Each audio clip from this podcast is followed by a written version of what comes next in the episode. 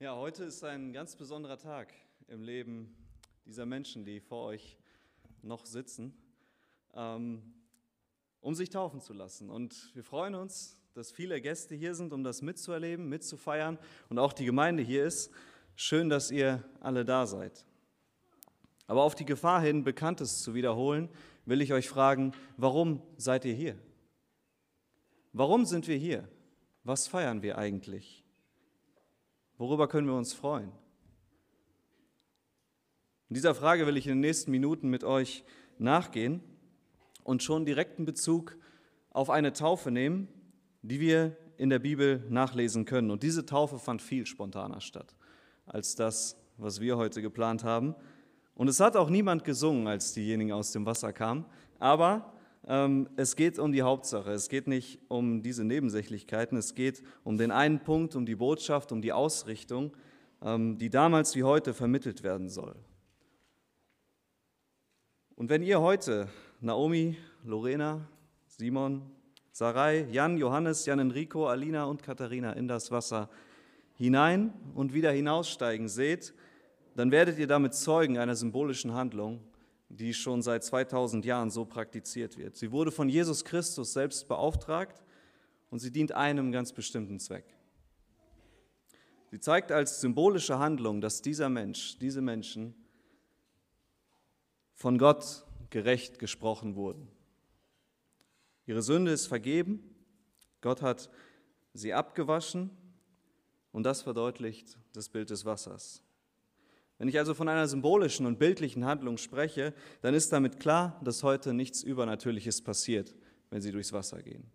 Das Übernatürliche, das Geistliche, das ist schon viel früher passiert, nämlich dann, als jeder einzelne von diesen neun hier vorne sich Gott aus freiem Willen zugewandt hat. Als er sich bekehrt hat zu dem Gott, der ihnen unverdienterweise Vergebung widerfahren ließ. Und deshalb zelebrieren wir diesen Tag, deshalb feiern wir diesen Tag, Genau so, als wenn ein neuer Mensch geboren wird. Der alte Mensch geht ins Wasser, der neue kommt heraus. Der Sünder geht hinein und der Gerechte kommt wieder heraus. Das steinerne, sündige Herz wird genommen und ein neues, lebendiges Herz wird gegeben. Und um zu erkennen, warum wir alle und nicht nur diese hier vorne das so nötig haben, wenden wir uns der Apostelgeschichte zu, in der Philippus, ein Christ der ersten Stunde, ja, Erstaunliches erlebt hat. Und wir lesen in Apostelgeschichte 8, Vers 26 bis 40. Philippus aber wurde von einem Engel des Herrn beauftragt, geh Richtung Süden, auf die selten benutzte Straße, die von Jerusalem nach Gaza hinunterführt. Philippus machte sich sofort auf.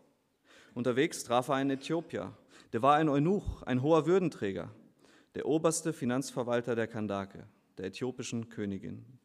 Er war nach Jerusalem gekommen, um dort Gott anzubeten und befand sich jetzt auf der Rückreise. Der Mann saß auf seinem Wagen und las in der Schriftrolle des Propheten Jesaja. Gottes Geist sagte zu Philippus: Lauf hin und folge diesem Wagen. Philippus lief hin und hörte den Mann halblaut aus Jesaja lesen. Er fragte: Verstehst du denn, was du liest? Wie soll ich das können? erwiderte dieser, wenn es mir niemand erklärt. So bat er Philippus aufzusteigen und sich zu ihm zu setzen. Er hatte gerade folgenden Abschnitt gelesen. Er wurde wie ein Schaf zum Schlachten weggeführt und wie ein Lamm, das beim Scheren stumm ist, kam kein Klagelaut aus seinem Mund. In seiner Erniedrigung wurde das Strafgericht über ihm aufgehoben. Wer wird seine Nachkommen zählen können? Denn sein Leben wurde von der Erde weg emporgehoben. Der Eunuch wandte sich an Philippus. Sag mir bitte, von wem hier die Rede ist. Spricht der Prophet von sich selbst oder von einem anderen? Da begann Philippus zu reden. Er knüpfte an dieses Schriftwort an und erklärte dem Äthiopier das Evangelium von Jesus. Als sie nun so auf der Straße dahin fuhren, kamen sie an ein Gewässer. Hier gibt es Wasser, sagte der Eunuch. Was steht meiner Taufe noch im Weg? Er ließ den Wagen anhalten und beide, Philippus und der Äthiopier, stiegen ins Wasser und Philippus taufte ihn. Als sie wieder aus dem Wasser kamen, wurde Philippus vom Geist des Herrn entrückt. Der Eunuch sah ihn nicht mehr, trotzdem setzte er voller Freude seine Reise fort. Und Philippus fand sich in Aschdod wieder. Er zog von Stadt zu Stadt und verkündigte überall Gottes gute Botschaft. Nun, wir erfahren zunächst, es geht um Philippus und dieser war ein Jünger, ein Nachfolger Jesu von Anfang an. Jesus begegnete ihm und rief ihn dazu auf, ihm nachzufolgen. Er kam sofort mit und er verbrachte daraufhin die nächsten dreieinhalb Jahre mit Jesus, folgte ihm auf Schritt und Tritt, hörte allem zu, was er predigte und sah auch die Wunder, die Jesus tat. Philippus wusste zwar von Anfang an, dass Jesus derjenige ist, der im Alten Testament angekündigt wurde, von Gott versprochen wurde, um die Israeliten zu retten. Und sie warteten seit Jahrhunderten darauf. Aber trotzdem musste er seine Vorstellung davon, was Jesus tun würde, wie er agieren würde, deutlich korrigieren lassen. Aber in diesem Abschnitt jedoch, den wir gerade gelesen haben, sehen wir einen Mann, einen Philippus, der Gottes Auftrag, der ihm durch den Engel vermittelt wird, ohne Umschweife vollgeleistet. Er geht sofort. Das ist keine Selbstverständlichkeit wie ich denke. Denn kurz zuvor erst war in Jerusalem eine große Christenverfolgung ausgebrochen. Die Gemeinde, die dort gerade erst geboren war, jetzt aber schon einige tausend Menschen groß war, wurde sehr stark verfolgt und die ersten Leiter der Gemeinde wurden auch schon umgebracht. Philippus geht seinem Auftrag nach. Er läuft nicht panisch davon. Und hier können wir uns ein Vorbild an ihm nehmen. Die Zeichen der Zeit stehen für Christen im Westen nicht so gut, das habt ihr alle schon mitbekommen. Immer wieder und immer öfter ist Mut und Gehorsam gefragt, wenn wir nicht panisch davonlaufen wollen. Und trotzdem lassen sich Menschen taufen. Trotzdem bekennen sie sich zu Jesus, der gesagt hat, wenn sie mich verfolgt haben, dann werden sie auch euch verfolgen. Da muss es etwas geben, das besser ist. Da muss es etwas geben, das besser ist, als dass es uns ein paar Jahre auf dieser Erde gut geht. Oder da muss es etwas geben, für das es sich lohnt, sein Leben hinzugeben, sein Leben loszulassen. Zurück zu Philippus. Während er also die Straße entlang geht, auf der sonst nicht so viel los ist, begegnet er einem hoch angesehenen Mann des äthiopischen Königshauses. Er war auf jeden Fall kein typischer Tourist in Jerusalem, aber er war dort angekommen, um den Gott der Israeliten anzubeten. Jetzt befand er sich auf der Heimreise. Und was tut er auf der langen Reise von ein paar tausend Kilometern? Nun, er liest die Bibel. Er liest den Propheten Jesaja. Und dieser Jesaja hatte 700 Jahre zuvor, also von jetzt aus gesehen 2700 Jahre her, angekündigt, dass ein von Gott versprochener Retter kommen sollte. Aber leider verstand er nicht, was er da las von wem er eigentlich las. Und da kommt Philippus ins Spiel und er stellt die alles entscheidende Frage, verstehst du denn, was du liest? Und jetzt nähern wir uns dem Kern der Geschichte. Genau wie der Äthiopier damals die Schriftrolle des Jesaja las und nicht verstanden hat, was er las, vermute ich, gibt es heute unter uns einige, die diese Taufe gleich miterleben werden, sehen werden und sie doch nicht verstehen. Ich will dich fragen, verstehst du, was du siehst?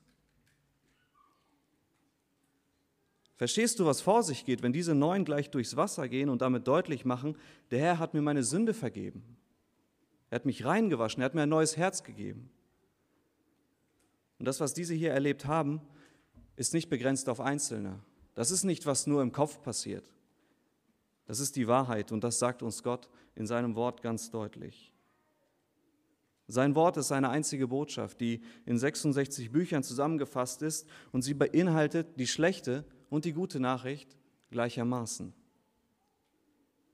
Ich fange mit der schlechten Nachricht an. Du und ich, wir haben versagt. In ganz großem Stil. Endgültig. Gott, der Schöpfer, hat uns erschaffen und er hat uns eine ganz eigene Bestimmung gegeben. In einer gesunden Beziehung mit ihm und mit unseren Mitmenschen zu leben. Diese Welt, die er geschaffen hat, das Universum, gehört ihm. Diese Welt sollen wir verwalten, wir sollen sie weiterentwickeln und in seinem Sinne bewohnen. Es braucht nicht viel umherschauen, um zu merken, dass wir dieses Ziel ultimativ verfehlt haben. Die Beziehung zu unseren Mitmenschen ist kaputt, die Beziehung zu dieser Erde ist kaputt. Wir fahren diesen Planeten vor die Wand. Aber was ist so schlimm daran, die Dinge anders zu machen, als Gott sich das vorstellt? Nun, Gott ist kein Mensch. Und er ist auch kein durchschnittlicher Gott. Nein, er ist keiner, der heute mal was anscheinend Gutes tut und sich morgen wieder irgendeiner Notlüge bedient, um sich aus der Affäre zu ziehen. Er stellt sich vor als ein Gott, der so gut ist, dass er das Böse nicht ertragen kann. Er kann es nicht mal anschauen. Wir hingegen können das sehr gut. Wir fühlen uns teilweise sogar wohl damit. Und das ist kein Vorteil, sondern zieht die Verurteilung Gottes auf sich, der als unser Schöpfer und Herrscher einen Anspruch auf unser Leben hat. Wir sind Geschöpf. Er hat uns gemacht. Und darum gehören wir ihm. Er hat auch diese Welt und das Universum gemacht. Und ihm gehört darum alles. Somit ist er nicht nur Schöpfer, sondern auch Gesetzgeber und Richter. Er schreibt das Gesetz, nach dem wir leben müssen. Unsere größte Verfehlung, auch Sünde genannt, ist also nicht moralischer Natur. Es ist nicht damit getan, dass wir anfangen, ein bisschen besser zu leben, dass wir aufhören zu lügen, dass wir aufhören zu lästern, andere in Gedanken und Worten und manche auch in Taten umzubringen. Nein, damit ist es nicht getan. Und selbst wenn wir das könnten, was wir nicht können, wird das niemals den Ausweg schaffen. Das Schlimmste, was der Mensch tut, was jeder Mensch tut, ist Gott, den Urheber des Lebens, den Ursprung der Liebe zu verlassen, ihm den Rücken zuzukehren. Und der Apostel Paulus, der drückt es im Römerbrief so aus, so steht es in der Schrift, keiner ist gerecht, auch nicht einer. Keiner hat Einsicht und fragt nach Gott. Alle haben den rechten Weg verlassen und sind unbrauchbar geworden. Niemand ist da, der Gutes tut. Kein einziger. Und wird jeder, der etwas von sich selber hält, sagen, ja, perfekt bin ich nicht. Das stimmt wohl. Aber total unbrauchbar? Das bin ich auch nicht. Das ist die Art von Lüge, die wir leider glauben, die alle Menschen glauben die Gott nicht glauben. Wir sind vielleicht nicht perfekt, aber doch irgendwie gut. Gemessen an Gottes Maßstab reichen wir nicht im geringsten an seine Anforderungen heran. Und er hat uns ein Gesetz gegeben, um daran zu zeigen, dass wir alle es verfehlt haben, ihm entsprechend zu leben, in seiner Reinheit und Heiligkeit zu leben. Demnach ist nicht nur der schuldig, der einen Menschen getötet hat, denn diesen Menschen würden wir selbst auch hart verurteilen, denn im Gesetz steht, du sollst nicht töten, sondern genauso auch der, der seinen Mitmenschen anlügt, der Unwahrheiten über seinen Mitmenschen verbreitet, weil im gleichen Gesetz steht, sag nichts Unwahres über deinen Nächsten. Und mit dieser stark reduzierten Aufzählung dürfte bewiesen sein, dass wir alle dieses Gesetz nicht einhalten. Und somit fällt Gott das gerechte Urteil über uns alle, dass wir den Tod verdienen. Die endgültige Ablehnung eines gerechten, heiligen Gottes zieht die größte Strafe auf sich. Wir müssen mit unserem Leben bezahlen, denn womit sollten wir sonst bezahlen? Aber zum Glück ist die Geschichte hier nicht zu Ende. Denn jetzt kommt die gute Nachricht, das Evangelium. Bevor die Menschen überhaupt gegen Gott rebellierten, schuf er schon den Ausweg. Gott ist kein Gott, der reagiert. Er ist ein Gott, der agiert. Er wusste, was passiert und wie er uns rettet, das erklärt uns ebenfalls Paulus in Römer 1, Vers 16 bis 17. Da sagt er, denn ich bekenne mich offen und ohne Scham zu dieser Freudenbotschaft. Sie ist Gottes Kraft und rettet jeden, der ihr glaubt. Das gilt für die Juden zuerst und genauso für alle anderen Menschen. Denn im Evangelium zeigt Gott uns seine Gerechtigkeit, eine Gerechtigkeit, die aus dem Glauben kommt und Menschen zum Glauben führt. Wie es in der Schrift heißt, der Gerechte wird leben, weil er glaubt. Wir können den Maßstab Gottes, sein Gesetz, niemals einhalten. Das beweisen wir täglich in unserem Leben. Es vergeht kein Tag, an dem wir nicht sündigen. Aber Gott sei Dank hat er einen Ausweg geschaffen. Gott hatte von Anfang an einen Plan, wie er die Menschen zurückbringen wird zu sich selbst und zueinander. Er liebt uns und er vergibt uns allzu gern. Er will uns nicht verurteilen. Das heißt aber nicht, dass er das nicht tun wird. Es heißt, dass er dir heute als unverdientes Geschenk, wir nennen es Gnade, seine Vergebung anbietet.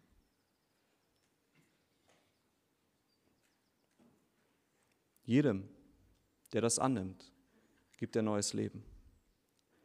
Dieses Leben hört nicht auf, wenn dein Körper stirbt. Es ist vielmehr so, dass wir unser Leben, das wir jetzt noch auf dieser Erde führen, Gott ganz hingeben. Und knapp zusammenzufassen lässt sich das mit den Worten, als Christ stirbst du früher, aber du lebst länger. Lassen wir noch einmal Paulus zu Wort kommen. Wisst ihr nicht, dass alle von uns, die auf Jesus Christus getauft wurden, in seinen Tod eingetaucht worden sind? Durch das Eintauchen in den Tod sind wir also mit Christus zusammen begraben worden. Damit so, wie Christus durch die herrliche Macht des Vaters von den Toten auferweckt wurde, wir nun ebenfalls in dieser neuen Wirklichkeit leben. Denn wenn wir mit seinem Tod vereinigt worden sind, werden wir es auch mit seiner Auferstehung sein. Wir sollen also begreifen, dass unser alter Mensch mit Christus gekreuzigt worden ist, damit unser sündiges Wesen unwirksam gemacht wird und wir der Sünde nicht mehr wie Sklaven dienen. Denn wer gestorben ist, ist vom Herrschaftsanspruch der Sünde befreit. Wenn wir nun mit Christus gestorben sind, dann vertrauen wir darauf, dass wir auch mit ihm leben werden. Wir wissen ja, dass Christus von den Toten auferweckt wurde und nie mehr stirbt. Der Tod hat keine Gewalt mehr über ihn. Denn sein Sterben war ein Sterben für die Sünde, ein für allemal. Aber sein Leben ist ein Leben für Gott. Auch ihr sollt von dieser Tatsache ausgehen, dass ihr für die Sünde tot seid, aber in Jesus Christus für Gott lebt. Wenn es nicht sofort verständlich ist, dann lass es mich nochmal in drei Punkten zusammenfassen. Jesus Christus hat die gerechte Strafe für unsere Sünde getragen und den Tod an unserer Stelle erlitten. Die Taufe verdeutlicht das in den Tod geben des alten, sündigen Lebens das wir in unserer Sünde geführt haben, aber auch das neue Leben, das daraus entsteht. Und drittens, wenn du Gott dein Leben gibst und darauf vertraust, dass Jesus schon für dich bezahlt hat, dann gibt er dir jetzt neues Leben durch seinen Geist, der die Bestätigung dafür ist, dass wenn dein physischer Körper gestorben ist, er dich wieder auferwecken wird. So wie er Jesus Christus an Ostern auferweckt hat. Das ist die gute Botschaft. Das ist das Evangelium. Philippus erklärte sie den Beamten aus Äthiopien. Ich erkläre sie euch heute. Der Eunuch glaubte daran und stellte die Frage, was steht meiner Taufe noch im Weg? Die Frage an dich heute ist, was steht deiner Entscheidung für Jesus noch im Weg? Was hindert dich daran, diese großartige Einladung in den Wind zu schießen? Jesus ist heute bereit, dich aufzunehmen. Wie lautet deine Antwort? Ich und die ganze Gemeinde und der Himmel freut sich sehr, dass eure Antwort schon lange Ja lautet. Ja zu einem Gott, der uns liebt, der uns sieht, der uns gemacht hat und der uns kennt wie kein anderer. Der uns echtes Leben gibt und der es allein wert ist, angebetet zu werden. Amen.